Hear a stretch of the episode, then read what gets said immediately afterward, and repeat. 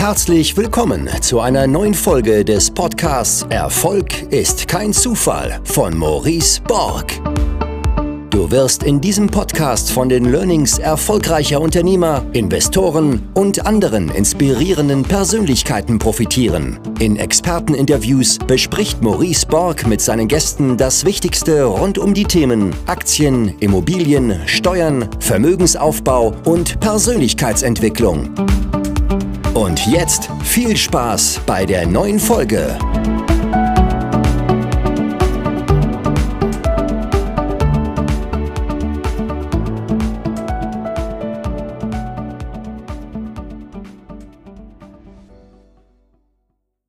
Aber nun gut, ich will nicht rumheulen ähm, heute in diesem Livestream, sondern mit dir über deine Erfahrungen hier sprechen. Ja. Ähm, gerade im Bereich äh, Ferienwohnungen, ähm, die du ja erfolgreich vermietest und auch über deine Anfänge, wie du überhaupt zum Investieren gekommen bist. Und äh, für die, die dich noch nicht kennen, du nennst dich ja bei, bei Instagram auch Mrs. Goldesel.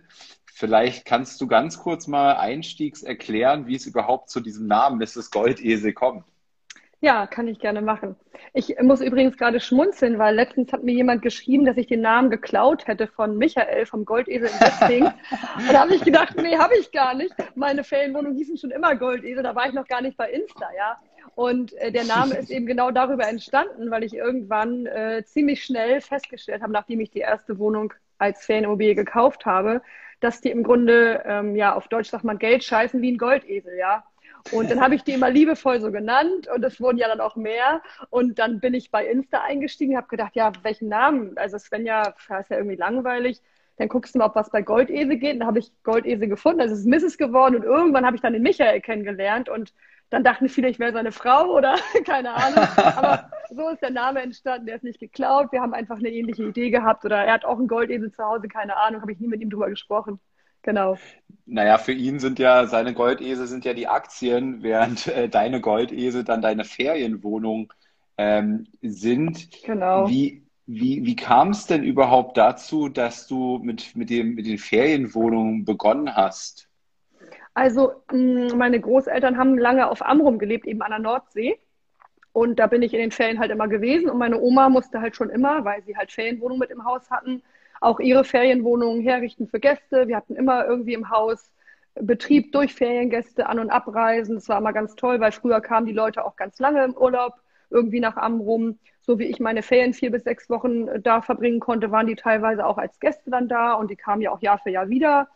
Und dadurch kenne ich das halt. Ich habe mit meiner Oma noch das Frühstück für die Gäste als sechs-, siebenjährige vorbereitet damals, habe die Zimmer mit sauber gemacht mit Oma, habe so ein bisschen mitbekommen, dass durch die Vermietung auch äh, so viel Geld reinkommt. Meine Oma hat nichts anderes gemacht außer Ferienvermietung, dass wir immer total lange im Winter in Urlaub konnten. Das fand ich immer total beeindruckt, weil ich war selten oder nie im Urlaub. Wir hatten halt wenig Geld früher, zumindest also der Teil von meinen Eltern. Und und da war ich immer ganz erstaunt, wie, wie lange meine Großeltern weg konnten, selbst nach dieser Saison und habe dann auch die Saisonarbeit kennengelernt, dass im Winter eher Ruhe ist und im Sommer war es immer die Gäste, die Gäste, die Gäste. Da mussten wir immer zurückstehen, aber durften halt zum Glück trotzdem auf Amrum sein. Wir waren immer in so einem Küchenzimmer untergebracht. und ja, so habe ich es im Grunde kennengelernt. Ja, ich kenne das von klein auf, aber habe halt nie ähm, auch nur ansatzweise gedacht, dass ich da mal selber irgendwie einsteige oder auch das äh, zu meiner extremen Leidenschaft äh, ja, mache oder das werden lasse. Ne? Okay, und dann hat sich quasi in deiner Kindheit das Bild eingebrannt, dass Menschen, die eine Ferienwohnung vermieten, ähm, viel reisen können, Geld zur Verfügung haben, ja, ähm, versus vielleicht Menschen, die äh, viel arbeiten, vielleicht wie deine Eltern du gerade beschrieben hast, ja, eben nicht so viel Geld haben und deswegen äh, war dieser Wille so tief in dir drin, äh, mal eine Ferienwohnung zu besitzen? Naja, also so ist es nicht entstanden. Irgendwann ist es dann bei mir auch aufgeploppt, als ich selber die ähm, Goldesel auf dem Konto hatte. Das ist mir dann schon klar geworden, warum man mit Ferienwohnungen so viel Geld verdient, also auch in der Praxis. Ja, das war vorher einfach nur eine Kindheitserinnerung oder ein Gedanke, Mensch, äh, Oma arbeitet gar nicht und hat trotzdem so viel Geld und die ist eigentlich den ganzen Tag für uns da, weil die war ja immer im Haus, ja, die musste ja nicht morgens um sieben raus. Das kannte ich halt so von meiner Familie, dass meine Mutter um sechs, sieben das Haus verlassen hat und abends kam sie irgendwann wieder und dann gab es mal was Schönes zu essen zusammen, ja. Das war halt was ganz anderes an Arbeit. Und äh, entstanden ist es dann aber erst, sag ich mal, viel, viel später, da bin ich auch gar nicht mit dem Gedanken dran, ich mache es wie meine Oma, sondern ich kann das, was meine Oma kann. und äh, das kriege ich auch noch hin, Gästewechsel. Und jetzt kaufe ich mal eine Immobilie. Das ist dann eigentlich völlig separiert davon entstanden. Ne? Und jetzt, jetzt hast du, ich habe in, in einem Interview, in deinem Profil hast du so ein Interview zur Verfügung gestellt. Ähm, äh, und da stand drin, dass du um deine erste Ferienwohnung zu kaufen, habt ihr, also du und dein Mann, dann euer Eigenheim aufgegeben. Und ich glaube, das Interview wurde von, von, einer, von einem Unternehmen geführt, ähm, die für Eigenheime werben, ne? Ja, ähm, aber ja, wir haben damals auch mal bei denen finanziert, aber es hat damit gar nichts zu tun gehabt. Dr. Klein so. ist, glaube ich, gewesen, genau. Ähm, das Interview ist völlig anders wieder entstanden. Äh, da hat mich eine Followerin quasi gefragt, ob wir das machen können. Die hat damals noch für dieses Unternehmen gearbeitet und habe ich gesagt, Mensch, ich habe schon mal mit euch finanziert, können wir machen.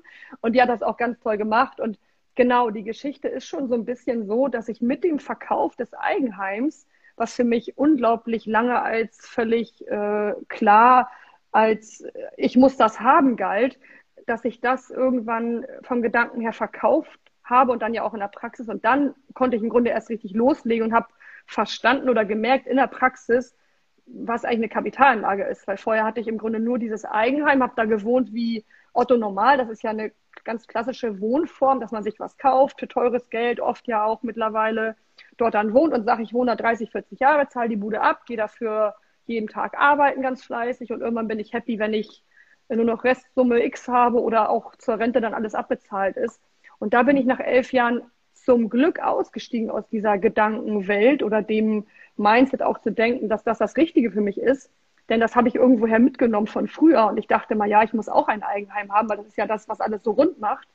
Und als ich dann da ausgestiegen bin und wir die Bude verkauft haben, zum Glück auch mit einem ganz tollen Gewinn, weil das hat uns ja dann die neuen Gedanken eröffnen können, dass wir damit ja mal was anfangen könnten da ging es dann im Grunde los. Also wir haben dann angefangen zu sagen, lass uns mal eine Immobilie kaufen. Und dann war mein Mann eher so, oh, hier gerade den Kredit hier von der Backe und jetzt wollen wir noch was Neues machen. Und dann bin ich einfach losmarschiert, habe gesagt, Mensch, wo trägst denn mein Herz am liebsten hin? Ach, jetzt war ich Ewigkeiten nicht auf Amrum. Meine Großeltern sind lange Jahre gestorben. Dann kaufe ich mir doch mal eine Wohnung auf Amrum. Und dann bin ich alleine los, weil mein Mann war noch total dagegen.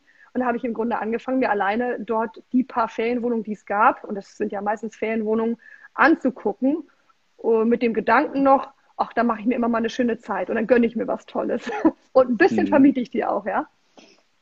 Und ich finde, du hast ein paar wichtige Punkte angesprochen. Also einmal so dieses Thema ähm, Mindset gegenüber, gegenüber dem Eigenheim, weil das, das steckt ja in, in ganz vielen Menschen so drin, dass dieses Ziel, ähm, unbedingt dieses Eigenheim möglichst schnell auch im Leben zu besitzen und wie du sagst, dann irgendwie 30, 40 Jahre da drin zu wohnen.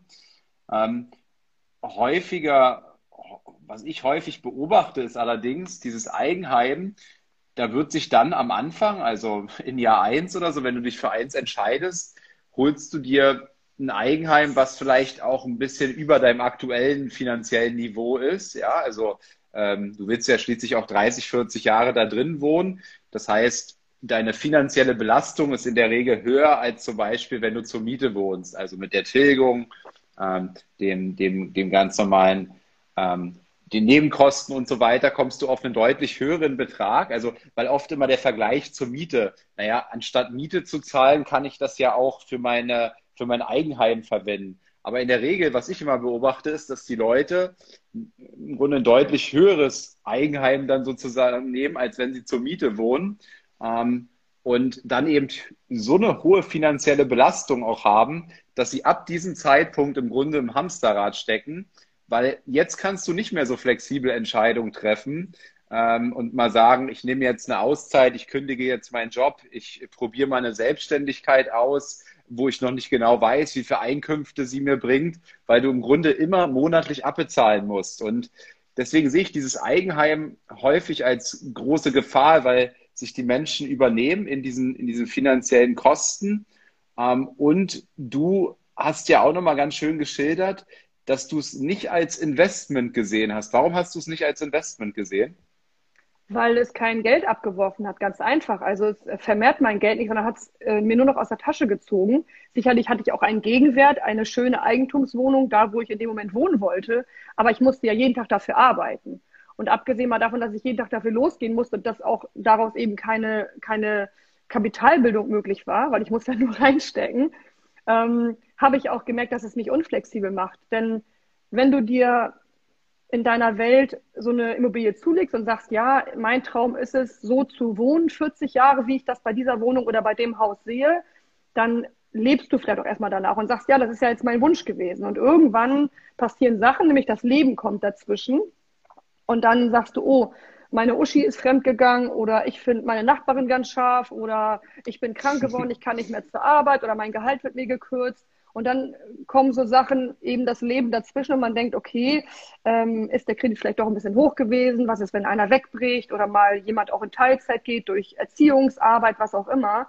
Und erst mit solchen Schritten kommt dann vielleicht auch der Gedanke auf, war das vielleicht zu viel? Passt das überhaupt noch zu mir, dieses Modell Eigenheim? Oder ich würde gerne mal umziehen. Ich habe jetzt 20 Jahre in Hamburg gelebt. Ich würde gerne mal nach Berlin oder ich würde aufs Dorf gerne ziehen wollen. Kann ich ja nicht, weil ich habe das Ding am, am, am sag ich mal, Bein hängen. Dann, dann nimmt einem das oft, wenn das eben nicht das klare Ziel ist, 40 Jahre irgendwo zu wohnen. Das kann auch ein Lebensziel sein. Ja, das will ich keinem abstreiten. Dann ist ein Eigenheim auch eine tolle Sache. Aber das Gros der Menschen nimmt sich, glaube ich, durch Eigenheim das eigentliche Leben. Also dieses Freie im Kopf, zu sagen, ich will jetzt woanders hin, ich habe mich getrennt, ich will nicht mehr in Hamburg bleiben oder nicht mehr in Österreich leben, sondern nach, keine Ahnung, wo Timbuktu ziehen. Das hat man dann alles nicht. Man muss dann erstmal loswerden, viele übernehmen sich, weil die Zinsen so niedrig sind und die Kredite gerade wirklich hinterhergeschmissen werden teilweise. Und ähm, ich will mich da jetzt nicht in Rage reden, aber ich, ich spreche auch manchmal mit Kollegen und dann höre ich Summen, für die Eigenheime finanziert wurden, wo ich denke, um Gottes Willen, also ein bisschen kann ich auch rechnen, ja, wie, wie soll das jemals klappen? Wie lange willst du arbeiten und warum muss es immer größer, immer teurer, immer keine Ahnung was werden? Also ich bin da total äh, befangen, wenn ich darüber spreche, über das Eigenheim, aber eben auch, ähm, ich kenne auch die Belastung und ich glaube, dass die bei vielen vorherrscht und man sich die vielleicht nicht eingestehen will. Und wenn, dann ist es schwierig, aus der Nummer wieder rauszukommen, glaube ich auch. Ne? Mhm. Und ein häufiges Argument, was jetzt immer kommt und gerade auch wieder kam vom Sebastian hier, ähm, man muss doch aber auch monatlich Miete zahlen, Punkt, Punkt, Punkt. Ja. Was sagst du darauf? Es ist ja auch so, natürlich. Du hast natürlich auch einen Gegenwert. Irgendwo musst du wohnen. Die Frage ist, wie gesagt, ich will auch nicht die ähm, Eigenheim-Liebhaber verteufeln. Das finde ich völlig fein. Ich glaube, es ist am besten und am einfachsten, diese beiden Punkte zu vergleichen, indem man sagt, was hat Sebastian für ein Lebensziel, was Svenja, was habe ich für ein Lebensziel? Und mein Lebensziel ist es, flexibel zu sein. Ich möchte umziehen können. Ich möchte frei entscheiden können, ob ich da was kaufe, hier was kaufe. Ähm, ich will ja in diesen Sachen einfach freier mich fühlen. Und wenn Sebastian sagt, ihm ist es wichtig oder aufgrund von Finanzen, dass er das und das machen muss oder er möchte gerne bei seinen Eltern auf dem Dorf wohnen und da seine Kinder erziehen, dann ist das eine Entscheidung, die ich auch nachvollziehen kann. Aber diese Punkte immer gegeneinander aufzuwiegen, ist nicht so einfach erklärt und da kann ich auch nicht einfach argumentieren und sagen, das eine ist das Gute, das andere ist das Schlechte. Man muss immer gucken, was bringt auch jeder Einzelne mit, ne? Finde ich. Das wäre fair. Und jetzt hast du ja oder ihr mit eurem ähm, Verkauf des Eigenheims ja aber auch, so wie ich es verstanden habe, aus dem, aus dem Interview ähm, entsprechend Eigenkapital geschaffen, weil ihr es mit, ihr habt, ihr habt es geschafft, quasi mit Gewinn das Ganze dann zu verkaufen. Das war schon ein bisschen getilgt und ihr hattet dann eine, eine, eine Summe an Eigenkapital durch den Verkauf zur Verfügung und habt die dann genutzt, um also ha habt ihr dann schon das Ziel gehabt, mehrere Ferienwohnungen, Immobilien davon zu kaufen oder ähm, seid ihr erstmal so losgelaufen oder was war der Gedanke da zu dem Zeitpunkt? Ja, das war erstmal tatsächlich loslaufen, ja. Ähm, einfach quasi schon fast nicht blind, aber es war ja nur meine Entscheidung, ähm, damit auch ein Stück weit vielleicht nach Amrum zu gehen und damit äh, eine Immobilie zu kaufen, in der ich vielleicht auch meinen Lebensabend verbringen könnte, weil ich irgendwie herzensmäßig dahin wollte.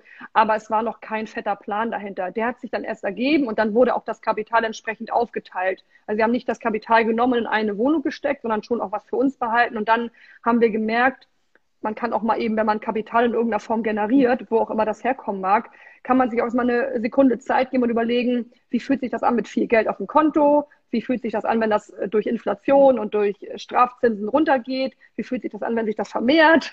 Ähm, also erstmal zu gucken, wie ist das eigentlich? Ja, und dann zu sagen, was kann mein Plan sein? Was passt auch zu mir? Möchte ich gerne in Immobilien investieren? Möchte ich mir ein paar Aktien kaufen oder whatever. Ähm, ich denke immer so, und das habe ich damals auch so gemacht, vielleicht nicht ganz so strikt, wie ich das jetzt beschreibe, aber anzugucken, was möchte ich und was passt auch zu mir in meinem Leben. Lebe ich eigentlich irgendwie ganz safe in meinem Eigenheim, möchte da 40 Jahre bleiben, dann kann ich ja auch sagen, ich möchte mal das Dach neu machen, das wäre ja auch eine schöne Investition oder gönne ich mir mal einen schönen Urlaub. Ich habe mich halt ganz bewusst entschieden, mit dem Geld es zu schaffen, das mehr werden zu lassen. Das heißt, ich wollte, dass es mehr wird, mehr wird, mehr wird, damit ich meine Wünsche und Ziele einfach auch zügiger erreiche. Und du hast dann gesagt, ähm, ich nehme das Geld und investiere es in einen Goldesel. Ja, zum Teil ist das in Goldesel gewandert, genau, ja. ja. ja. genau, richtig, so war das, ja.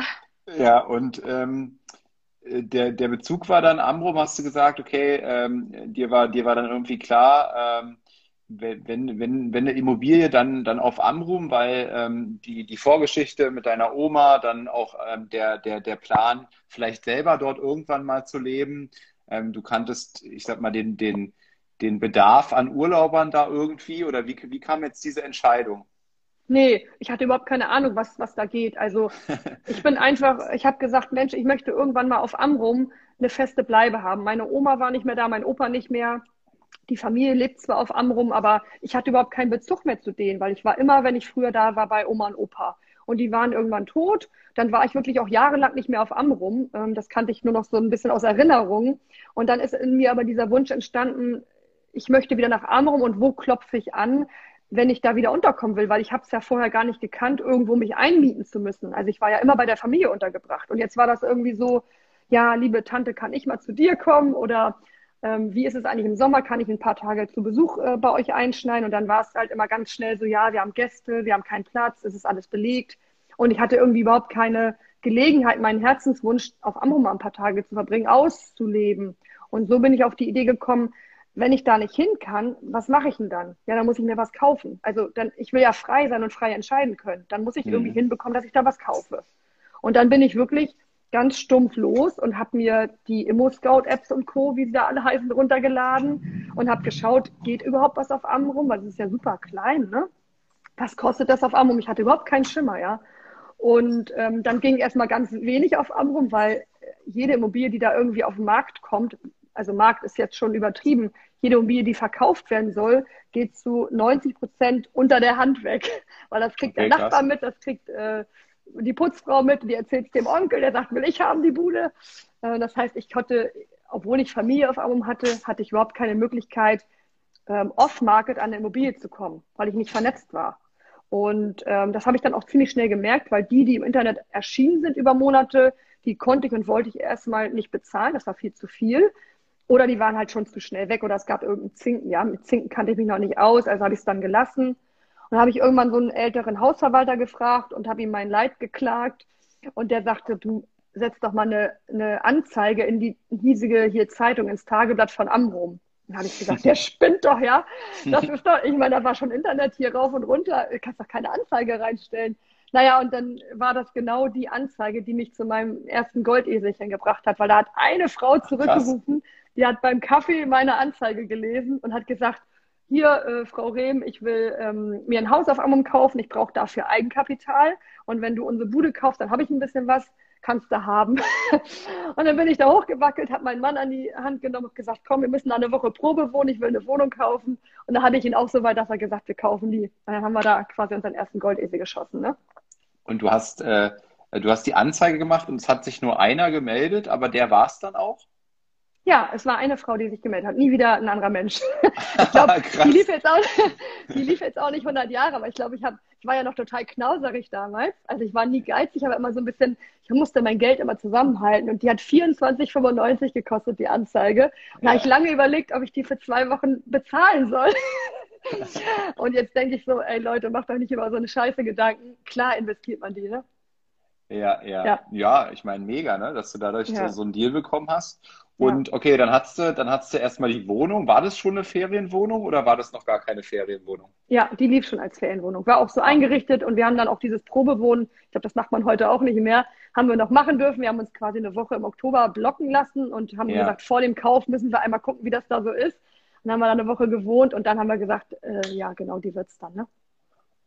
Und dann, was waren dann jetzt die nächsten Schritte? Also wenn ich jetzt die Ferienwohnung habe, ähm, wie seid ihr die Themen angegangen? Musste die renoviert werden? Ähm, ähm, wo habt ihr das inseriert? Äh, was sind da so deine ähm, Erfahrungen gewesen?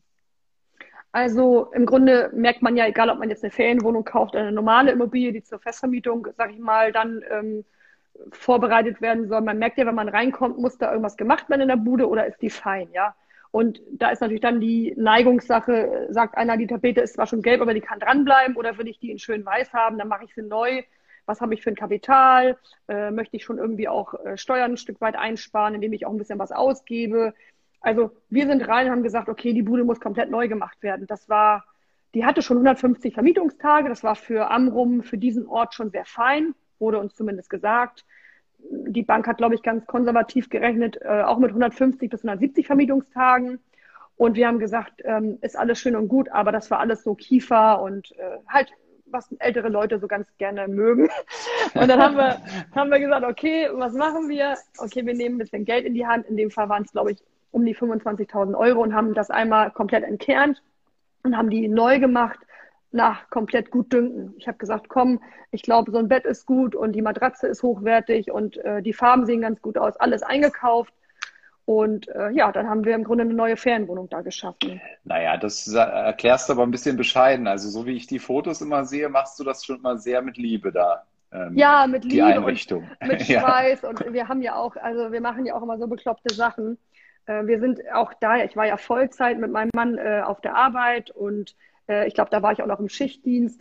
Hm, wir sind ja jedes Wochenende da hochgepuckelt nach Amrum, immer, ich erzähle es immer gerne, fünf Stunden meistens hin. Ähm, dann haben wir gepuckelt, gemacht, getan, dann wieder fünf Stunden zurück mit der Fähre. Wow. Also wir haben auch, wir waren bepackt teilweise, weil wir uns das Auto immer gespart haben. Du musst ja ein Schweinegeld sein, um auf die Fähre dein Auto mitzunehmen. Und wir haben immer gesagt, wir müssen erstmal das Geld zusammenhalten. Nachher klappt die Ferienvermietung nicht, ne? Wir wollten immer alles so irgendwie, ja, ganz vorsichtig. Und deswegen haben wir nie ein Auto mitgenommen und haben immer alles auf Bollerwagen, Fahrräder und ach, es war also schlimm. Wir hatten teilweise Stühle auf dem Kopf, immer auf die Fähre rauf, damit wir ja nicht irgendwie Fracht zahlen müssen. Und dann haben wir tatsächlich ja mit, mit auch viel Schweiß und viel Liebe, das ist, glaube ich, mein Hauptding, dass ich immer so voll da eintauche und sage, das Beste für die Gäste muss wirklich sein, haben wir die Dinger dann nach und nach oder das vor allem das eine Goldeselchen äh, dann schön gemacht. Okay, und dann war es schön und ähm, äh, wie bist du jetzt oder wie seid ihr jetzt an potenzielle Mieter gekommen? Ganz klassisch über Airbnb oder über welche Wege? Nee, da kann ich dann jetzt, also ich meine, da bist du ja gerade Profi drin, das kannst du nachher gerne mal erzählen. Wir haben angefangen, wir haben während der Umbauphase, haben wir unsere Homepage äh, von Jim Du äh, hier losgeschossen, haben die gebaut, äh, irgendwie in drei Tagen und haben gesagt, komm, wir machen schon mal die erste Wohnung rein, zeigen auch so ein bisschen Baubilder. Und es war tatsächlich so, dass mit dem ersten Raum, der dann so halb erkennbar war, ähm, irgendwann die erste Buchung reinkam. Das konnten wir gar nicht glauben. Da waren wir, glaube ich, noch nicht mehr auf dem Portal. Und dann haben wir so die spießigen, klassischen, aber auch gut laufenden zwei größten und bekanntesten Ferienportale irgendwann nach und nach mit reingenommen. Und die haben im Grunde dann äh, den Goldesel zum Laufen gebracht. Ne? Dann wurde langsam tatsächlich auch ein kleines Unternehmen draus. Man hat gemerkt, okay, jetzt wird da eine Regelmäßigkeit, Mietverträge müssen ständig geschickt werden. Das ist mit den Portalen auf jeden Fall dann äh, entstanden. Und Airbnb hast du aber noch nicht ausprobiert? Damals nicht, nee, das ist ganz Aber jetzt fresh. schon? Ja, ganz fresh, ja, ja. Hm. Aber jetzt, jetzt, ach so, jetzt ganz fresh, ja? Ja, ich merke aber jetzt ah. schon, das ist da so ein bisschen jetzt gesprungen, aber ich merke auch jetzt schon, dass äh, ich Airbnb äh, ganz klar ähm, für Wohnungen zuteilen kann. Also manche Wohnungen gehen bei mir nicht auf Airbnb und andere wiederum sehr gut. Ah ja. Die liegt an der okay. Zielgruppe offenbar, ne? Und äh, Ferienwohnung, was ist das beste Portal dort? Das Beste. Also jetzt aus, also, deiner, aus deiner Erfahrung, worüber generierst du die, die, die wertvollsten Buchungen quasi? Also da muss ich unterscheiden. Einmal bin ich ja am längsten bei Traumferienwohnungen. Das ist ein sehr deutsches, klassisches Portal. Da kann ich mich nicht beschweren. Da gehen meine Wohnungen richtig gut. Und äh, seit letztem Jahr bin ich auch bei Booking.com und ich muss sagen, das läuft auch. Verwunderlich, weil ich immer von meinem Gedankengang, und das sollte man eben nicht immer tun, ausging, davon ausging, dass diese Aufpreisung vom Booking viel zu heftig ist für mhm. meine eigentlich ja sehr soliden und fairen Mietpreise. Da wird ja teilweise 15 bis 20 Prozent aufgebucht.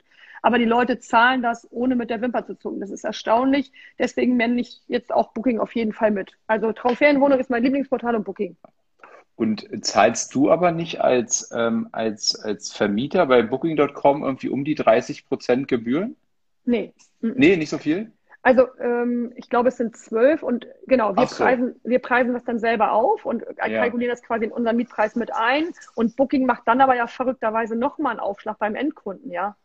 Ach so. Genau, wir geben Krass. unseren Preis an und sagen, komm, wir nehmen 125 Euro die Nacht.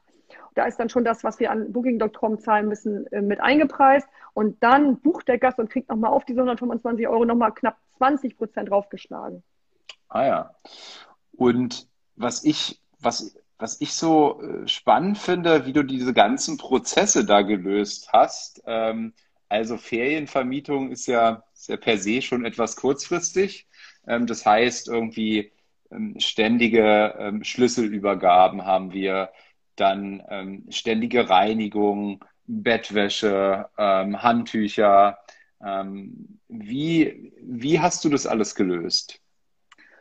Ja, das ist auch ein Prozess gewesen, tatsächlich über die letzten Jahre. Also wir haben angefangen damals, weil wir ja noch voll in der Arbeit standen und haben uns eine Putzfrau, sag ich mal ganz klassisch, gegönnt, die dann im Grunde am Wochenende die Reinigung übernommen hat. Und immer wenn wir konnten, und das war dann wahrscheinlich fast jedes zweite Wochenende, wenn ich zurückdenke, sind wir hoch und haben einmal die Reinigungsarbeiten kontrolliert ähm, und das System dann auch nebenbei so aufgebaut, dass neben der Reinigung alles automatisiert beziehungsweise so laufen konnte, dass die Reinigungsfee die zusätzlichen Aufgaben miterledigen konnte. Also wir haben zum Beispiel an die Haustür, das kennst du wahrscheinlich auch, diese Keyboxen angebracht, dass der Gast, wenn der ankommt, egal wie viel Uhr es ist, der weiß den Schlüsselcode, dem schickt man ihn per E-Mail und dann kann er in die Bude reingehen. Da muss ja keiner stehen und sagen, guten Tag, schön, dass du da bist. Das löst man dann anders, äh, weil ich heiße die schon immer gerne herzlich willkommen, aber das konnte ich eben nicht persönlich machen und meine Reinigungskraft hat damit nichts zu tun, ja. Mhm. Das heißt, die Schlüsselbox ist äh, erfunden worden, äh, zumindest für unsere Goldesel. Und dann habe ich ziemlich aufwendig für meine Reinigungskraft, weil das ist eigentlich auch nicht ihre Aufgabe, Wäscheboxen angefangen zu packen. Also ich habe ja zwei Personen Ferienwohnungen und habe dann immer für jeden Wechsel, der war, äh, entsprechend viel Wäsche vorgehalten und habe ihr so eingeschweißte Boxen in den Keller gepackt und dann konnte sie sich pro Reinigung immer die neue Bettwäsche plus Handtücher wegnehmen und hat mir die Schmutzwäsche in den Keller gelegt und die habe ich dann mitgenommen und gewaschen in Hamburg. So Mhm. war die Reihenfolge, ja. Und mehr, ähm, sag ich mal, ist ja in der Praxis, also operativ, gar nicht mach, zu machen. Ich überlege gerade Schlüsselübergabe, Wäsche und Reinigung, genau. Mhm. Okay, das heißt, ähm, mit dieser, mit dieser Schlüsselbox hast du schon ein ähm, Kernproblem, diese Schlüsselübergabe gelöst. Und dann reicht mir im Grunde die, die Reinigungskraft, äh, die dann kombiniert noch mit der, mit der Bettwäsche und den Handtüchern das übernimmt. Aber das, das, das musstest du dann immer packen. Das hast du dann quasi für so einen Vier-Wochen-Zeitraum irgendwie zusammengepackt. Ähm, die Frage, die ich mir so ein bisschen stelle, weil du nennst sie ja auch Goldesel, ähm, ob es nicht auch sein kann, dass du dich ein Stück weit dann in die Tasche lügst bei dem ganzen Aufwand, den du da hast. Ähm, wenn du sagst, fünf Stunden nach Ambrum hin, ja, fünf Stunden zurück. Eine Zeit lang habe ich das jedes Wochenende gemacht. Ähm, äh, äh, ja, da muss ich Dinge packen. Also ich glaube, der Fehler ähm, häufig bei, bei ich mache, ich meine, ich mache ja was ähnliches, ne? Ich mache WG-Vermietung. Da habe ich nicht ganz so häufig den Wechsel wie jetzt in der Ferienvermietung. Aber ich kriege jedes Mal mit, wie viel Arbeit es dann ist, ähm, ähm, den richtigen Mieter wiederzufinden und so weiter. Also da entsteht schon auch eigene Arbeit. Ne? Ich habe auf dem, auf dem Papier ähm, auch ähm, Goldesel und tolle, äh, tolle äh, Renditen, die ich da erwirtschafte. Aber ich glaube, wenn ich, wenn ich mir mal die Arbeit machen würde, auszurechnen, wie viel Zeit ich auch da immer rein investiere und auch wie viel Nerven, weil viele Dinge regen mich auch echt auf, ja, wenn Menschen so unzuverlässig sind. Ja. Es ist ja nicht immer der, der, der, der raffgierige Vermieter versus die guten, äh, zuverlässigen Mieter, sondern was ich alles schon erlebt habe jetzt bei so Besichtigungen und so, wo Leute nicht kommen und so weiter, ja. Ähm, das hat mir echt viel Nerven gekostet. Ähm, ob, ob, ja, ob Mann, du vielleicht auch ähm, dann so ehrlich sein muss, okay, was, wie wertet man das überhaupt auf, ja? Hm. Ich glaube, du machst es halt auch mit totaler Leidenschaft und wenn dir etwas Freude macht, naja, dann muss man das ja vielleicht auch gar nicht gegen, gegen Geld aufgewichten, ja? Aber Doch, ich doch, meine, muss man, muss man Ja. irgendwann. Also das, ich rede auch von den Anfängen. Ich rede von vor sieben Ja. Jahren. Das Okay. ist äh, mittlerweile ist das undenkbar für mich. Also ich war nach drei Jahren war ich komplett auf von diesem, von diesem, von dieser Tortur, ja. Ähm, mhm. Das war halt so eine Art, das war schon fast eine Abhängigkeit, die ich da entwickelt habe. Es war halt so, immer wenn ich diese ganzen Aufgaben übernommen habe und mich darum sehr, sehr intensiv gekümmert habe, mit diesem Aufwand da auch hochzufahren, das zu kontrollieren, doch nochmal was Schönes für die Gäste reinzustellen, dann ist halt die Rückmeldung der Gäste immer unglaublich ähm, positiv gewesen. Und wenn ich mich nicht so richtig eingebracht habe, dann war das halt eher so neutral. Aber es ist auch ganz klar, weil das sind meine Wohnungen, nicht die von der Putzfrau. Und die macht ihren Stiefel so, aber wenn ich da bin, dann wird es nochmal halt irgendwie besser. Und das hat dazu geführt, dass ich immer mehr Gast gegeben habe und dachte ja, wenn ich es nicht mache, ähm, dann wird es halt nicht so gut. So. Und deswegen habe ich das dann zwei, drei Jahre gemacht. Ich glaube sogar am Ende drei. Und dann war ich auf, ja. Dieses Pendeln und da hochjuckeln neben dem Schichtdienst und das war ja krank und finanziell brauchen wir gar nicht reden. Also ich habe, glaube ich, damals für eine Endreinigung 50 Euro genommen. Da war schon die Fährfahrt und der Sprit, äh, das war schon lange verbraten. Also ich habe da nichts mit verdient. Ganz im Gegenteil, ich musste draufzahlen, ja. Mhm. Aber es war eine Entwicklung. Es war für mich ganz, ganz wichtig, weil ich mittlerweile weiß und da ja auch echt eine Expertise habe, worauf kommt es an, was kann ich vielleicht in irgendeiner Form schleifen lassen, aber wo muss echt das System stimmen und was bedeutet es auch, so ein Ding zu putzen, zu reinigen und herzurichten. Das ist nämlich nicht mal eben so gemacht. Und äh, wo trennt sich auch die Spreu vom Weizen bei zum Beispiel solchen Dingen, ja. Und äh, das habe ich dann nachher geändert, weil es gar nicht geht neben dem Vollzeitjob. Ich hatte nachher auch zwei Nebenjobs noch und das war mein dritter auf Amrum. Es war hier, ja, es ging nichts hm. mehr. Und als die Wohnungen mehr wurden, äh, mussten wir es eh auslagern. Und dann haben wir uns an Dienstleister gewendet. Auch ein schwieriges Thema in vielen, ähm, sage ich mal, Regionen. Aber da hatten wir noch Glück und dann haben wir quasi alles abgegeben, bis auf die Verwaltung. Die wollten wir schon noch so ein bisschen in den eigenen Bereich boxen, ja. Und das haben wir ganz gut hinbekommen. Und dann konnte ich auch einmal loslassen und auch lernen, wie ist es, wenn man Aufgaben abgibt und das auch nicht immer alles so toll ist, wie ich das mir gewünscht habe, aber es trotzdem läuft, ja. Und was ist, wenn die Kohle auch nur reinfließt, ohne dass ich viel jetzt äh, selber dafür leisten muss, ne?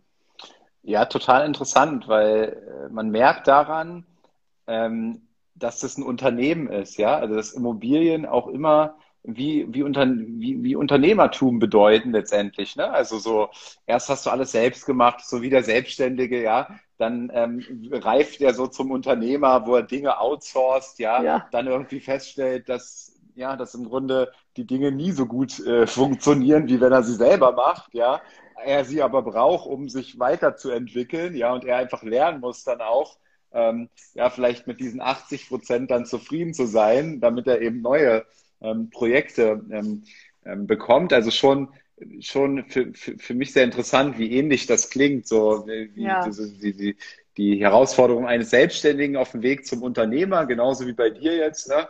ähm, der Weg so ähm, eine, eine Wohnung oder eine Ferienimmobilie gehabt und dann, wie kann ich, wenn ich jetzt größer werden will, muss ich eben auch Dinge rausgehen, sonst mache ich mich kaputt. Ne? Also sehr, ja. ähm, sehr spannend. Hier kam gerade ähm, die Frage, ähm, was ist aus deiner Sicht der typische Fehler, ähm, der, mit, der mit Ferienwohnung im Grunde ähm, einhergeht? Also ich äh, muss vielleicht nochmal genauer fragen, wie die Frage gemeint ist, aber ich nehme es jetzt mal so, wie sie da steht. Ja. Der typische Fehler in Ferienwohnungen, also in Ferienwohnungen, das heißt ja wahrscheinlich, was kann ich als Eigentümerin in den Ferienwohnungen falsch machen? Würdest du das auch so verstehen, Maurice? Naja, ich würde es ein bisschen allgemeiner einfach halten, die Frage. Also wie gesagt, was sind oder was, was war, was waren deine, deine krassesten Fehler mit Ferienwohnungen? So würde ja, ich es okay. auch formulieren dann ist es im Grunde ganz passend zu dem Thema gerade, also dann ja eher rein zufällig, ähm, dass man die Verantwortung unterschätzt, die Ferienwohnungen mit sich bringen.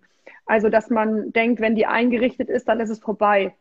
Denn ähm, wenn man einen gewissen Anspruch auch an das, sag ich mal, Kapital hat, was da rausfließen soll, dann muss man auch eine Menge reingeben und das ist vor allem Verantwortung und ähm, ja, in vielen Bereichen auch Verantwortung. Denn ich habe einmal eine Verantwortung für die Immobilie und ich habe eine Verantwortung für Leute, die ihren Jahresurlaub, manchmal nur sieben Tage oder zehn Tage, die sie irgendwie locker machen konnten im Jahr, die verbringen die bei mir in der Wohnung. Und dann bin ich immer der Meinung, ähm, von Mensch zu Mensch, auch das muss dann auch echt fein sein und da muss sich jemand wohlfühlen. Und das zu erreichen, hat halt eine Vielzahl von Verkettungen oft, äh, eben was ich so ein bisschen berichtet habe, was dann alles stimmen muss. Und ich glaube, das ist der größte Fehler, den viele machen, dass sie diese Verantwortung nicht sehen und es einfach auch so ein Goldesel einfach nur ausquetschen und den gar nicht liebevoll behandeln, so wie ich mir das immer wünschen würde. Okay, ich fand nochmal ganz spannend gerade, ähm, da hat sie erzählt, dass du jetzt ähm, so eine Art Agentur äh, gefunden hast, die eben vieles, ähm, vieles übernimmt, außer die Verwaltung. Bedeutet außer die Verwaltung eben die ähm, auch die, die, die Mieter zu suchen. Macht ihr das auch noch selber? Ja, also genau. Man muss da unterscheiden. Es gibt es gibt viele Dienstleister, die unterschiedliche Dienstleistungen wieder anbieten in dem Bereich. Man kann also an einen Dienstleister geraten, der sagt, du, ähm, du kannst alles äh, verwalterische, wie heißt das, verwalterische, na du weißt schon, also alles, mhm. was die Buchhaltung und Co. angeht und das Vermieten, die Vermarktung, das kannst du selbst machen. Ich kümmere mich um die Reinigung, alles, was vor Ort müssen, äh, stattfinden muss, also die Schlüsselübergabe und was da so zugehört. Mhm. Und äh, wir hatten, weil wir diesen Mensch kannten, hatten wir eine ganz gute Mischung noch, äh, sag ich mal, angeboten bekommen, dass wir das, was wir aufgebaut hatten über unsere Homepage und über unsere Portale, die wir als Favoriten auserkoren hatten, dass wir das selber weitermachen durften von zu Hause aus, weil das kannst du ja am Rechner von überall machen. Und alles, was äh, praktisch notwendig war, das hat er auf der Insel dann übernommen. Und dafür haben wir ihn bezahlt. Und was ist mit so einem Ding wie, wenn der Mieter jetzt, weiß ich, der zieht da ein, Schlüsselübergabe, ist alles fein und jetzt meldet er sich, ähm, weiß ich nicht, die, die Toilettenspülung geht nicht richtig oder die Nachttischlampe funktioniert nicht. Macht das dein Dienstleister oder ruft, ruft man dich dann an oder meldet man dich dann an? Wenn man, wenn man dem ab und zu mal eine schöne Flasche Rum oder Whisky hinstellt, dann macht er das für einen mit. So, dann muss man einen guten, guten Draht haben, so, oder mal einen Schein auch rüberwachsen lassen. Oder man äh, macht den Klassiker, und nimmt halt das Telefonbuch oder was auch immer es mittlerweile ist und sagt, äh, wo ist der nächste Klempner? Hier, ich habe einen Wasserrohrbruch, fahr mal bitte in Wohnung XY.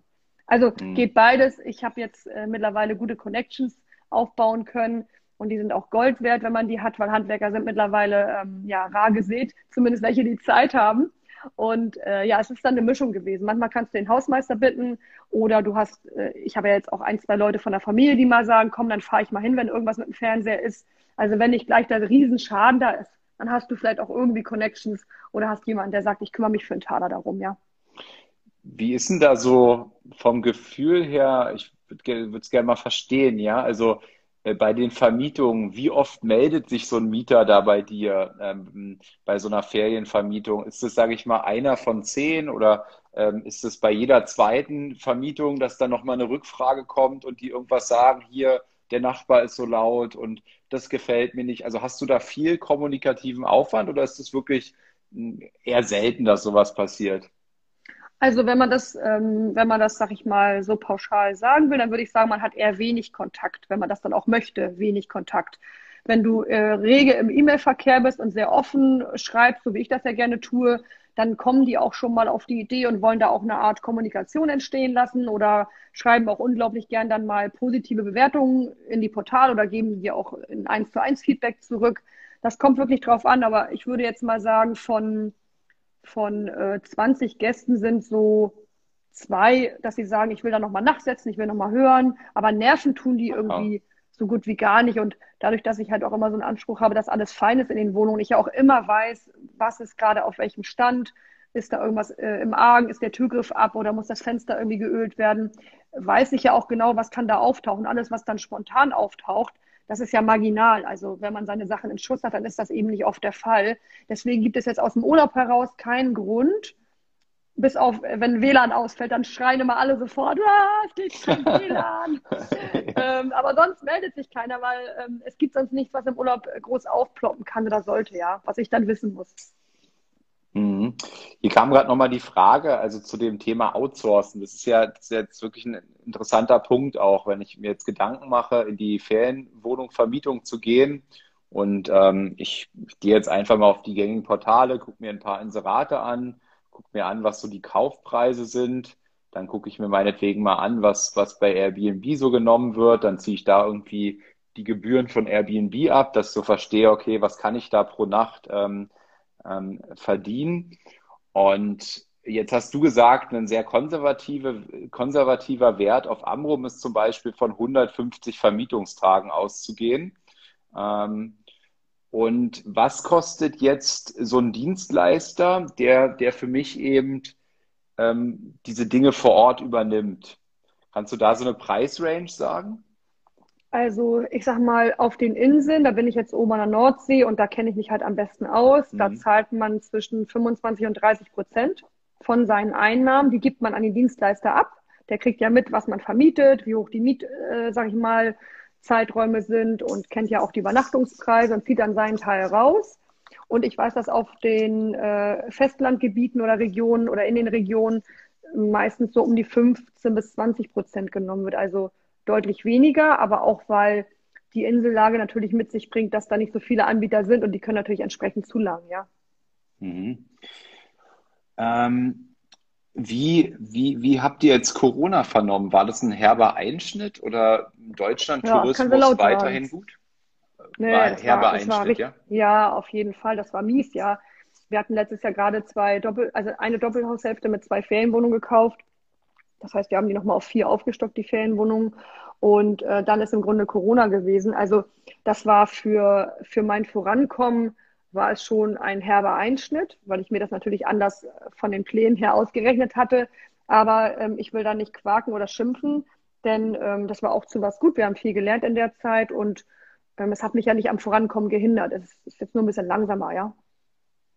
Und äh, planst du, schrägstrich ihr jetzt auch weiter in die Ferienvermietung zu gehen oder sagt ihr, das, was wir jetzt haben, reicht uns? Oder ist euer Ziel, weiß ich nicht, nochmal fünf Wohnungen oder wie, wie sieht es da aus?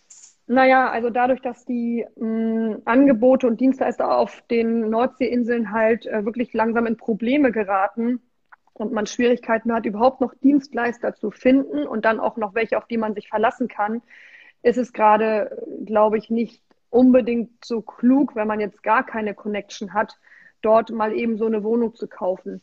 Also wenn mir eine vor die Füße fällt, dann kann ich wahrscheinlich nicht Nein sagen.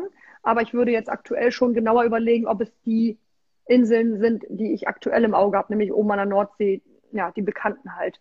Da wird es echt immer schwieriger und ich will auch nicht mehr diese äh, Tortur haben wie von vor ein paar Jahren, dass ich wieder selber da hochpuckel. Das muss jetzt ein Ende haben. Von daher ist jetzt erstmal für mich da oben mein Limit erreicht und Aktuell würde ich gerne eher in Richtung Aktien gehen und da ein schönes, knackiges Portfolio aufbauen. Also ich mache jetzt gerade so ein bisschen Stopp, ja. Okay. Und ähm, zu den Gründen vor allen Dingen die Zeit äh, oder was sind die Hauptgründe dafür für den Stopp? Na, eigentlich tatsächlich wirklich die Angebote der Dienstleister, dass ich mich so. ganz schwer auf jemanden verlassen kann, wenn ich das alles outsource. Und ähm, da ich das nicht aushalte hier zu Hause in Hamburg, wenn das nicht gut läuft, muss ich mir noch einen Goldesel ans Bein binden, der mir dann nur Sorgen macht. Also die Wohnung laufen, ja, die Wohnung, das macht mega Spaß, aber ich muss ja. es auch irgendjemand machen lassen können. Und wenn du da keinen findest, dann ist Feierabend, ne? Und dass du irgendwann da fest hinziehst und das sozusagen ähm, vielleicht sogar hauptberuflich machst? Ja, das ist auf jeden Fall ein Wunsch, genau.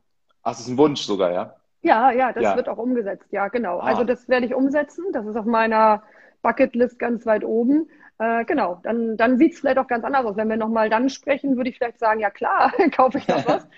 ähm, äh, genau, aber das ist, muss immer alles seinen, seinen Weg gehen, ja. Das ist nicht mal eben so alles gemacht, ne? Ja, das ist äh, ein interessanter Punkt, ähm, weil wir haben einen auch bei, bei in meiner Community, bei die wichtigste Stunde, den Marco, der ist mal finanziell frei mit Immobilien geworden und dann hat er irgendwie vor zwei Jahren den, den Optionshandel kennengelernt und hat sich da immer weiter reingefuchst, ja. Mhm. Und ähm, jetzt sagt er, äh, ich, ich liebe Optionshandel, weil da habe ich alles selber in der Hand, ja? ja. Da bin ich auf keinen angewiesen. Bei Immobilien bin ich immer von so vielen Parteien abhängig, ne? Also angefangen mit dem Mieter, ähm, dann jetzt in deinem Fall noch dem Dienstleister, ne? dann irgendwie Verkäufer, Käufer, Notar, Hausverwaltung und so weiter. Ne? All diese Menschen, die da involviert sind. Und das macht es natürlich auch oftmals schwierig, ne? so wie in deinem Fall jetzt, den richtigen Dienstleister zu finden, der das eben entsprechend auch so umsetzt, wie du dich vor, wie du dir das vorstellst. Und ja, also ich kann das, ich kann das gut nachvollziehen. Ähm, ich stelle mir immer die Frage, und da will ich ja schon tatsächlich auch mal hin, eben viel, viel größer zu wachsen, irgendwie mal 100 Wohnungen oder so zu haben. Und dafür braucht man dann eben genau so eine Prozesse, die dann eben astrein funktionieren. Ne? So, ein, so ein Dienstleister, mit dem man so eine gute Geschäftsbeziehung aufgebaut hat, dass das eben ähm, astrein funktioniert. Und das ist, glaube ich, die große, die große Kunst dann in diesem Immobilienbereich, sowas sich aufzubauen. Ne? Und da hast ja. du ähm, da hast du eben auch ähnliche Erfahrungen schlussendlich gemacht. mal kurz. Es ist, halt, es ist halt immer was los. Während du guckst, kann ich noch ein bisschen quatschen. Es ist halt immer was ja. los. Ne? Und ich habe jetzt, also ja, bei, bei 50, 100, wie andere da angekommen sind, da, da sind wir noch lange gar nicht. Ich weiß auch nicht, ob ich da hin will. Also ich würde es für mich verneinen. Eben gerade, weil auch nochmal im Gegensatz zur normal vermieteten Wohnung, eine Ferienwohnung macht halt äh, unglaublich viel Arbeit. Aber ich habe ja immer noch meinen Gegenwert und der ist ja auch äh, Realität. Ich nehme halt auch unglaublich viel Geld ein. Ne? Und wenn man äh, für sich einen Gegenwert findet, der für einen stimmig ist, dann passt es ja auch. Also ich weiß ja, warum ich das mache und wo ich hin will und dass es mich dahin bringt. Wenn ein Part von diesen, die mir wichtig wären oder die man für sich selber festgelegt hat, wegfällt, dann ist da Feierabend. Ne? Also meine Welt ändert sich jetzt auch schon. Ich denke mal, ja, okay, Ferienimmobilien aufstocken bedeutet das und das an Arbeit, an Verantwortung. Äh, das habe ich ja jetzt aus dem FF drauf. Und jetzt bin ich gerade dabei zu sagen, nee, es kann ruhig auch ein bisschen ruhiger vom Fahrwasser sein und setz die Segel mal neu und geh mal in Richtung Aktien, weil ich sag mal, wir wissen alle, wie Helmut das angeht und macht. Ähm, der ist schon ganz entspannt und gechillt, ja. Der muss sich nicht mit seinen Mietern rumschlagen. Da ist er schon auch mein Vorbild, ja. Und ich mag ja immer so gern die Mischung, ja. Ich acker ja auch gerne und mir ist dann vielleicht auch Helmuts Leben manchmal mit den Aktien ein bisschen zu ruhig, obwohl er bestimmt ein tolles hat ich mag noch die Mischung und irgendwann bin ich dann vielleicht der Helmut äh, zu 100 Prozent oder werde es auch nicht, keine Ahnung, ja. ja. Ja. ja, hier kam, hier kam nochmal die Frage, das haben wir scheinbar gar nicht erwähnt. Ähm, wie viele Wohnungen hast du denn überhaupt? Ähm, ich glaube, es sind gerade acht. Äh, wir, ja, oder wir, nee, wir haben eine in Göttingen verkauft, eine festvermietete Wohnung. Es, äh, der Kaufpreis ist noch nicht geflossen, deswegen darf ich sie noch nicht mitzählen. Aber Notar war schon, ich warte jetzt auf die ähm, Kaufpreiszahlung. Also dann sind wir bei sieben. Ah ja, also eine hast du ja verkauft. Ja, in Göttingen. Ja. Wir ähm, haben ja ein paar Pläne, mein Mann und ich, und wir haben gesagt, Mensch, ähm, da ist was dabei, was man gut verkaufen könnte jetzt vom Kurs und auch äh, steuerlich gesehen. Und dann haben wir uns für unsere, für unseren prozentual äh, gesehen besten Goldesel, wenn die Festvermietung, sag ich mal, betrachtet wird, angeht, äh, entschieden in Göttingen, weil da war das vom Verhältnis extrem gut. Aber die hat auch am meisten Arbeit gemacht. Ähm, da sind wir wieder bei dem Punkt Arbeit. Also da hatten wir richtig Arbeit, weil das eine Wohnung war für Studenten und wir hatten ständig Wechsel. Und zuletzt war eine Dame ähm, mit ungewöhnlichen Berufen da drinnen, wechselweise. Und die hat uns auch äh, ziemlich genervt und komische Sachen in der Wohnung gemacht. Dann haben wir gesagt, komm, ähm, verkauft die. Und äh, jetzt hat die ein junger, äh, junger, fresher Kapitalleger gekauft. Der ist total happy, hat eine mega geile Rendite ich glaube bei 7,8 Prozent. Also der ist total happy, kommt auch mit der Mieterin gut klar. Das ist ähnlich vom Alter, meine ich. Und äh, ja, der kann sich jetzt mit der rumschlagen und sich aber dann auch an dem Geld erfreuen, ja. Na, bei 7,8 Prozent hättest du mir die aber auch verkauft. Nee, nee, nee, hättest du nicht gewollt. Nein, nein, nein. Das kann ich nicht mit Bekannten machen. Das ja. müssen Fremde sein. Okay. So, die Fragen passen hier gar nicht. Die Fragen sind, glaube ich, gar nicht von dem Livestream, die hier drin sind. äh, ja, ich weiß auch, was damit gemeint ist von Clemens. Also es gibt ja jetzt so Modelle, wo man irgendwie sich ein Hotel einkaufen kann, kriegt dann irgendwie ein Zimmer oder ein kleines Apartment und macht dann irgendwie so eine Beteiligung und kann dann ab und zu selber da höhlen. So, das ist ja, wird ja immer irgendwie mehr gehypt. Ich habe da keine Ahnung von, vielleicht du, aber für mich ist das nichts. Ich äh, mag ah, nicht mit irgendjemand zusammen was haben. Hier ist auch noch eine Frage. Nee, ich war gerade hier in dem, hier gibt es so eine Fragenfunktion und da sind ganz viele ah. Fragen ah. drin, aber ich glaube, ah. die sind gar nicht alle von dem Livestream, weil die passen nicht da rein, die kannst du gar nicht sehen jetzt. So. Ähm, Clemens hatte hier gefragt, was hältst du von Hotelzimmern, die vermietet werden? Und du darfst sie alle, du darfst die zwei Wochen selbst nutzen. Ja, genau, das, was du beschreibst, ne? dass, mhm. äh, dass man die dann eine gewisse Anzahl im Jahr selber nutzen kann. Ob das jetzt immer zwei Wochen sind, weiß ich gar nicht, aber ähm, der Rest wird, wird halt vermietet. Ähm, ja, habe ich gar keine Erfahrung zu, kann, kann ich auch überhaupt nichts, äh, okay. überhaupt nicht zu sagen. Ähm, ich mich ja. auch nie äh, für interessiert. Ähm, ja, vielleicht nochmal abschließend, Svenja, äh, was was kannst du, sage ich mal jetzt, den, den anderen Menschen mitgeben in Bezug einmal vielleicht auf Investitionen in Immobilien und auch Investitionen in, in, in, in Ferienimmobilien? Ähm, was sind da so deine wichtigsten Learnings, Dinge, die du jemandem mitgeben kannst? Also ich würde, glaube ich, wenn ich jetzt anfangen würde und sage, ich habe grundsätzlich Interesse an Immobilien, würde ich vermutlich mit einer kleinen fest vermieteten Wohnung anfangen, die ich mir kaufe und die als Kapitalanlage dann läuft, mit Mieter drin und mir ein bisschen Cashflow generiert. Also die Klassiker eigentlich, wenn man anfangen möchte. Und ähm, also und ich auch zum Beispiel keinen Bezug oder keinen Hang zu irgendeiner touristischen Region habe. Hm, dann würde ich wahrscheinlich erstmal zum Start und zum Warmlaufen mit einer kleinen, süßen Eigentumswohnung anfangen, ein, zwei Zimmer und dann sagen, okay, ich traue mich mal überhaupt an die an das Invest Immobilie ran und wie das dann so ist und wie das ist auch als äh, Vermieterin die Rolle, sage ich mal, neu einzunehmen, wie das mit den Zahlen so funktioniert, wie ist das auch, wenn die Miete auf mein Konto kommt, da was über ist, was mache ich damit? Und wenn ich da sattelfester bin oder eben, wie gesagt, keinen Hang zu einer anderen Region habe, dann kann ich ja mal sagen, ey, in mir brodelt immer noch der Ferienimmobilienwunsch, vielleicht auch, weil ich da selber mal wohnen möchte. Und ich traue mir das auch zu, weil meine Oma hat irgendwie in dem und dem Örtchen auch eine Ferienwohnung und ich weiß, glaube ich, wie das gehen könnte. Dann kann ich äh, guten Gewissens auch sagen, ja, dann kauf dir mal eine Ferienimmobilie. Das macht dann eben ein bisschen mehr Arbeit, du bist ein bisschen mehr gefordert, aber ähm, kannst dann wahrscheinlich auch sehr gut mit den deutlich höheren Einnahmen um und dich da auch dann, äh, sag ich mal, verwirklichen und entwickeln. Ne? Mhm. Und jetzt kam noch die Frage, was sind was sind deine äh, nächsten Ziele in den kommenden Jahren? Also mein größter Wert ist ja auf jeden Fall von den dreien, die ich für mich mal so festgelegt habe, ist immer noch die Unabhängigkeit. Und mh, hm, ich habe so einen unglaublichen Freiheitsdrang und möchte, so gut es geht, im Leben frei entscheiden können, was ich mache, wann ich aufstehe, wo ich wohne, wer um mich rum ist und wer auch nicht um mich rum ist und wo mein Geld herkommt. Das liebe ich irgendwie ganz besonders. Das ist mir auch lange nicht klar gewesen. Hm, ich habe das vorher ganz anders gedacht und gesehen und auch gelebt. Und mittlerweile weiß ich das ganz gut durch so ein bisschen auch Persönlichkeitsentwicklung und ich habe mich einfach damit beschäftigt. Und von daher hm, kann ich im Einzelnen gar nicht immer sagen, wie konkret meine Ziele für das und das Jahr aussehen, sondern ich gucke immer so einmal im Jahr, wo stehe ich, wo stehen wir finanziell, wo stehen wir persönlich, wo stehen wir als Paar und wohin möchten wir uns entwickeln und was können wir dafür tun und wie erreichen wir auch diese Werte Unabhängigkeit. Und jegliche Form von Gedanke, jeglicher Form oder jegliche Form von Gedanken, die mir in den Kopf kommen, wo ich sage, da habe ich irgendwie so einen Impuls, da möchte ich was machen, da möchte ich investieren, stelle ich immer, da stelle ich immer die Frage vor, bringt es mich meiner Unabhängigkeit, die ich so wünsche, nahe oder näher? Und äh, wenn ich das mit Ja beantworten kann, dann mache ich das dann einfach. Und wenn mit Nein, dann darf das gerne weiterziehen, dieser Gedanke. Und ich sage mal so, die nächsten Jahre, wenn ich jetzt an die Unabhängigkeit denke, dann sehe ich mich auf jeden Fall auf Amrum wohnen.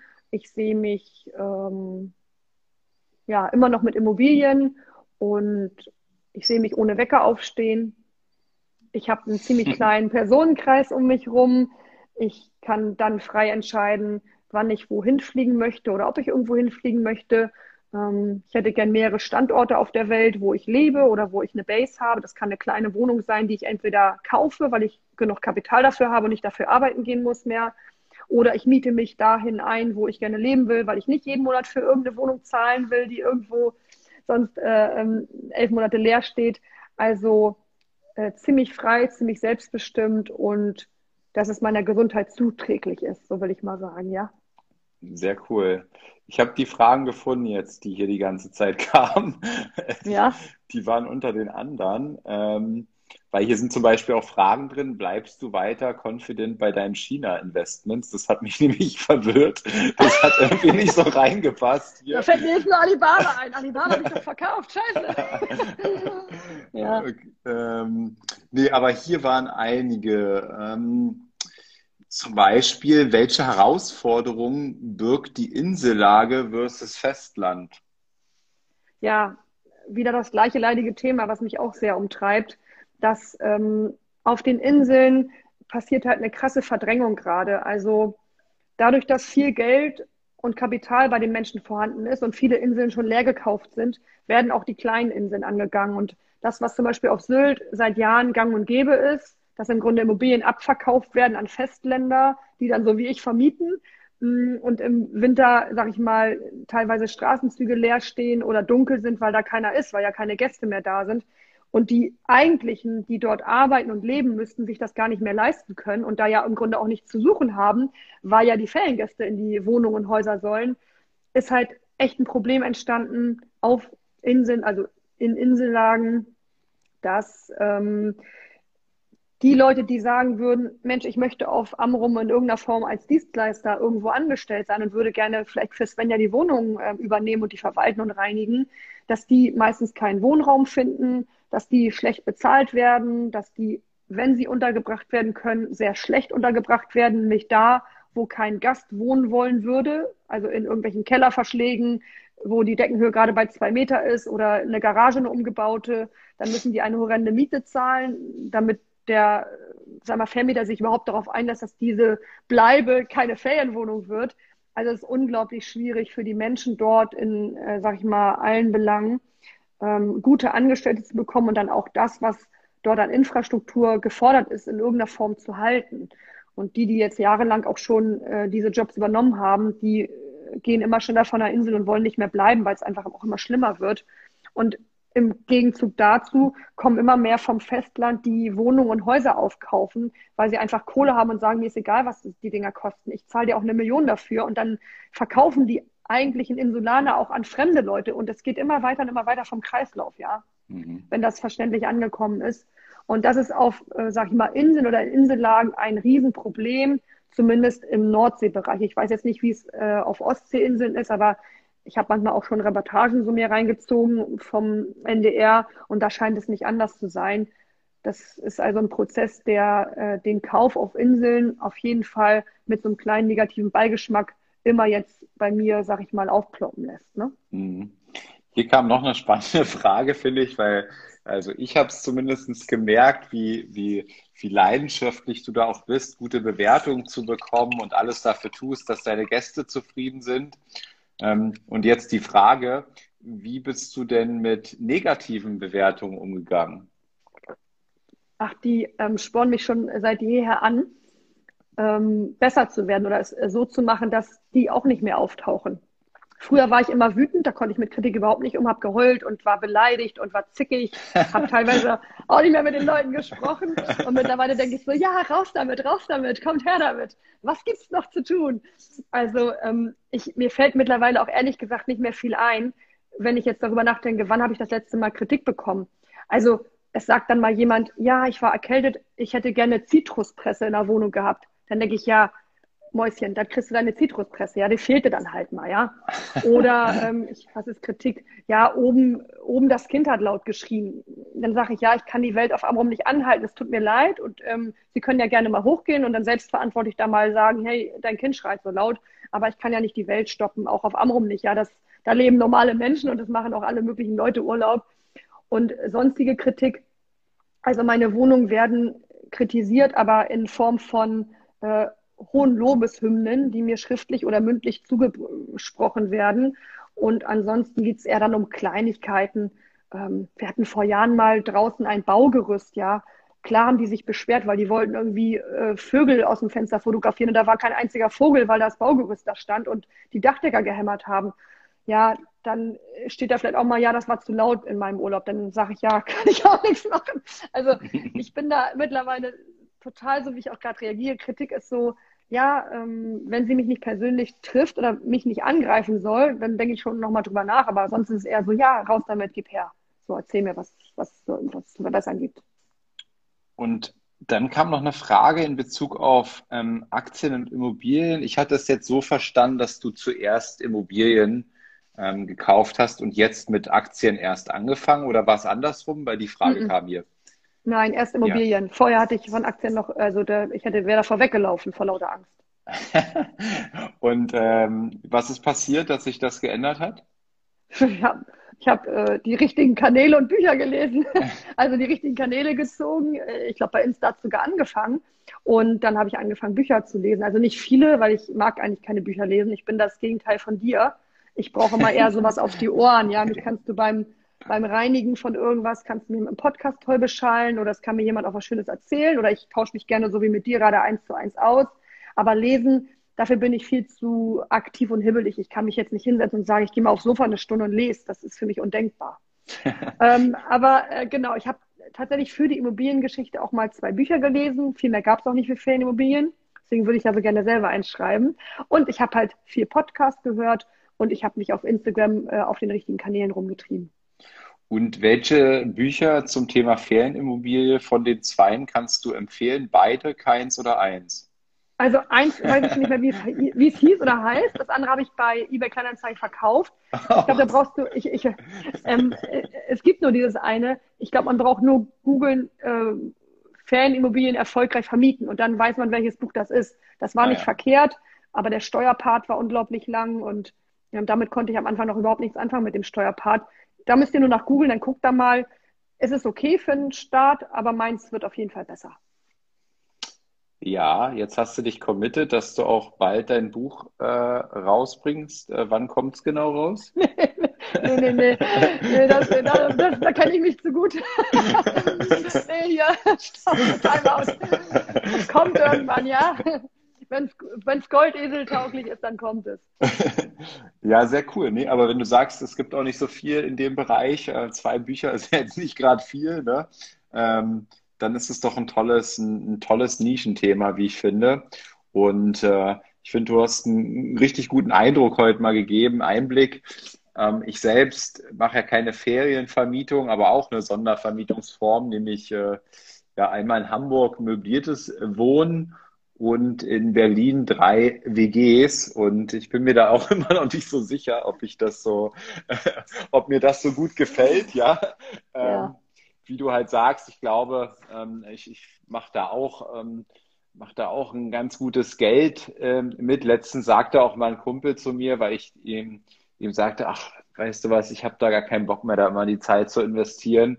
Und er sagte so, jetzt halt doch mal die Fresse, du verdienst damit doch auch so viel Geld und so, ja. Also ein bisschen arbeiten musst du doch auch und so, ne? Ähm, ja, ich bin ich noch so ein bisschen am, am raus äh, rausfinden. Bei mir bei mir schwankt das immer so in Kurven. Immer dann, wenn alles vermietet ist und keiner sich bei mir meldet, bin ich immer voll positiv, ja. Und dann jetzt hatte ich gerade so eine Phase wieder, wo ähm, wo äh, drei, drei Mieter quasi auf einmal gekündigt haben und ich wieder drei, sozusagen drei Projekte stemmen musste, beziehungsweise zwei haben gekündigt und dann Neukölln. Eine Wohnung von mir wurde halt frei und die konnte ich jetzt auch WG-tauglich machen. Also hatte da auch nochmal ein relativ großes Projekt und das war mir wieder ein bisschen zu viel Arbeit. Hm. Deswegen, ähm, ja, gründe ich jetzt am, am Freitag auch eine, eine Immobilien GmbH mit drei anderen zusammen. Davon sind drei, die mehr Ahnung von Immobilien haben als ich, was mir ganz gut gefällt, ja. Und ähm, hoffe dann damit äh, den Grundstein zu legen, viel, viel stärker wachsen zu können bei viel, viel weniger ähm, Theater damit, also wo sich dann andere Menschen drum kümmern. Ähm, bei mir, mir macht es auch nicht so einen Spaß. Und ich will, ich, du hast von deinen Visionen gesprochen, ähm, meine Vision, die hat mir mal der Zitelmann mit in einem Livestream auch gegeben. Das fand ich ganz schön, weil er sagte zu mir, er hat es geschafft, dass er 97 Prozent der Dinge, die er in seinem Leben tut, nur Dinge sind, die ihm Spaß machen. Und äh, das, das, das fand ich sehr inspirierend, ja. Und da will ich sozusagen auch hinkommen. Ich möchte einfach keine Dinge mehr in meinem Leben tun, die mir keinen Spaß machen. Und all die Dinge, die mir keinen Spaß machen, ja, mache ich entweder nicht oder source sie halt aus, dass jemand anders die für mich erledigt. Das ist so mein Ziel. Ähm, cool. Und Immobilien habe ich festgestellt, für mich ist nicht so ein, ist nicht so ein Thema, was mir so ellen, also es, es, macht, es macht mir wirklich nicht so viel Spaß. Was ich schön finde, ist so, was du auch ähm, oft zeigst, so Vorher-Nachher-Bilder. Und das hatte ich auch ein paar Mal, weißt du, wenn du so ähm, in eine Wohnung kommst, denkst, was ist das für ein Drecksloch hier? Und äh, dann steckst du da irgendwie 15.000, 20.000 Euro rein und danach denkst du, wow, ist das schön, hier würde ich auch gerne leben, ja. ja. Und äh, das so zu schaffen, diesen, diesen, diesen Wohnraum so zu schaffen, das finde ich immer, äh, das, das, das fand ich immer schön, dieses Gefühl. Aber ansonsten äh, beschäftige ich mich zum Beispiel lieber, viel, viel lieber mit Aktien, mit Unternehmen. Ähm, die rufen mich nämlich nicht an und äh, das gefällt mir besser. Ja, man muss irgendwann seine Rolle kennen, Maurice. Und wenn man die kennt, und das ist ja auch, der Weg ist ja auch über die Immobilien dann dazu, sage ich mal, gekommen, dass du irgendwann wusstest, okay, die Immobilien sind es vielleicht nicht für immer. Finde ich ja wieder ganz cool, dass du die trotzdem mitgenommen hast, weil die haben dir ja unglaublich viel ähm, auch Gutes beschert und äh, noch sind sie ja auch ein Teil von dir. Aber warum nicht auch äh, solche Investments mal wieder aus seinen Gedanken und dann auch vielleicht ähm, aus der Praxis rausbuxieren dürfen. Also ich würde irgendwann auch gerne nochmal ein paar verkaufen, einfach auch um Kapital mitzunehmen und auch mich von der Arbeit, von der wir gerade sprechen, dann wieder frei zu machen. Ich kaufe ja nicht meine Wohnung, um die dann 30, 40 Jahre zu halten. Also das habe ich nie gesagt und das werde ich auch nicht tun, nur weil der Kredit so lange läuft. Aber da habe ich ganz andere Ideen, ja. Von, obwohl der läuft gar nicht so lange, aber mir laufen die mal so kurz.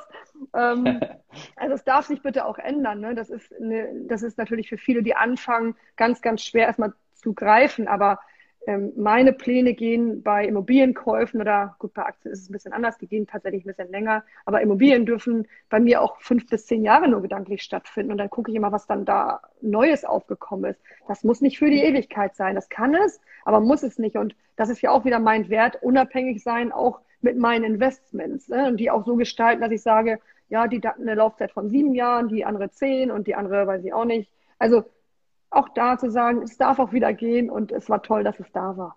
So. Oder die bleiben, mal gucken, ja. ja, ich, so sehe ich das nämlich auch. Ne? Also für mich ist Leben, Leben heißt Entwicklung und die, wenn meine Gedanken in fünf bis zehn Jahren immer noch dieselben sind wie heute, dann wäre ich ziemlich enttäuscht von mir und meinem Leben, ja, weil das würde für mich bedeuten, ich hätte gar keine Entwicklung gehabt. Also vielleicht, oder ich hoffe sogar sehr, dass ich in fünf Jahren anders denke wie heute.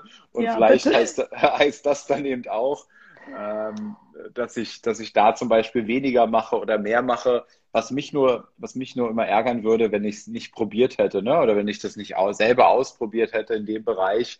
Und äh, ja, ich will es auch gar nicht so negativ reden, denn also bei mir, wenn ich mal meine Immobilien jetzt hochrechne in die Zeitwerte, ich habe ja eine 2016 gekauft, dann da hatte ich noch gar keine Ahnung. Ähm, dann 2019 drei Wohnungen gekauft, zwei, 2020 noch eine, also ich habe fünf Wohnungen. Und wenn ich mir die Wertentwicklung anschaue, die ja jetzt passiert ist in Berlin, Hamburg, ist ja mega krass, ne? Ähm, da, da, da sind, ich, ich würde schätzen, 500.000 äh, Kapital habe ich jetzt da geschaffen, was vorher nicht vorhanden war. Und das Krasse ist ja in meinem Case, ähm, ich habe da kaum, also ich habe nur bei der ersten Wohnung mal Eigenkapital eingesetzt, bei allen anderen nicht. Das heißt, ich habe 500.000 eigenes Vermögen geschaffen, ähm, ohne sozusagen eigenes Vermögen einzusetzen. Ne? Ja, und das ist, das ist das, das ist halt das, das Krasse. Von daher äh, will ich die Immobilien auch nicht äh, schlecht reden. Ähm, nur was ich, was ich erkannt habe für mich, dass ich noch nicht die richtigen Prozesse eben ein, ganz einfach habe, da, dass ich mich nicht mit diesen Dingen beschäftigen muss. Ich glaube, es geht. Ähm, du hast, finde ich, auch gut gezeigt heute, ähm, ähm, wie du diese unterschiedlichen Etappen durchhattest und letztendlich das, was dich ja eigentlich nur von der, von der Skalierung und noch größer werden auch auf Amrum auffällt, ist ja diesen Ansprech, diesen perfekten Ansprechpartner vor Ort zu haben, der das dann im, im Grunde übernimmt. Ne? Und ja. äh, je mehr Wohnungen du hast, ähm, desto, desto eher könntest du dir auch irgendeine Person dann direkt suchen und so weiter, ne, der du vertraust und so, ne? Also ähm, und das, glaube ich, ist der springende Punkt, das irgendwann zu schaffen. Also es, es, es, liegt nicht an den Immobilien an sich, sondern eigentlich ja immer, wie, wie so oft, immer an einem selbst, ob man es genau. hinbekommt, diese Prozesse aufzubauen. Ja, richtig. Was man auch selber draus macht und was man bereit ist zu geben, so wenn ich da jetzt hinziehen würde, dann könnte ich mir noch ganz andere Sachen vorstellen. Man muss ja auch immer gucken, wo steht man gerade und ähm, dann äh, intuitiv und auch ein bisschen äh, wirtschaftlich kluge Entscheidungen treffen und dann passt es auch in der Regel. Und es darf sich bitte immer entwickeln, ja. Bloß nichts immer so festzurren und sagen, nee, so muss ich das jetzt machen. Äh, let it flow, ja, auch, auch bei solchen Sachen. Auch wenn das erstmal so komisch klingt im, im Vergleich zu Zahlen, die vielleicht auch dann viele erschrecken. Aber auch das muss fließen dürfen. Und äh, da darf man nicht irgendwie festhalten und sagen, nee, so nicht, da nicht und hier nicht. Aufmachen. Die ganze die ganze Suppe, die da kommt, reinlassen und dann überlegen, was mache ich draus, was passt zu mir und dann wieder rausschmeißen den Kram, was nicht passt. Genau. ja, cool, Svenja. Dann äh, besten Dank für, für das Gespräch heute. Ähm, ja. ein sehr, sehr, sehr cooler Einblick und ähm, ja, ein Buch liest ja jetzt nicht, ne? weil ein Buch ist dir jetzt zu langweilig für den Abend. machst du für mich mit, ja. Du machst ja. das ja immer ganz toll mit für alle. Dafür gucke ich so gern bei dir und das ist ja auch wie ein halbes Buch lesen immer. Ja, vielen Dank nochmal dafür, ne, dass du da immer so fleißig bist. Also wirklich, ich hänge dann immer an deinen Stories und das ist doch klasse. Sehr gerne, sehr gerne. Ähm, ja, und ich hoffe, ich habe hier alle Fragen beantwortet. Es war heute nicht ganz einfach, weil die Fragen vermischt waren mit den Fragen, die ich heute in der Story erfragt habe. Ähm, und da musste ich immer, immer gucken, ob das, das, das, tatsächlich jetzt hier reingepasst hat. Ja, ja. Ansonsten euch auch einen schönen Abend und Svenja, bis ganz bald, ne? Ja, tschüss, Maurice, danke. Ciao. Ciao. Das war eine weitere Folge des Podcasts Erfolg ist kein Zufall von Maurice Borg. Bitte nimm dir eine Minute und unterstütze uns mit einer Bewertung. Folge Maurice Borg bei Instagram und profitiere von seinen täglichen Buchausschnitten aus den besten Büchern unserer Zeit. Sein Profilname ist mb-maurice-borg.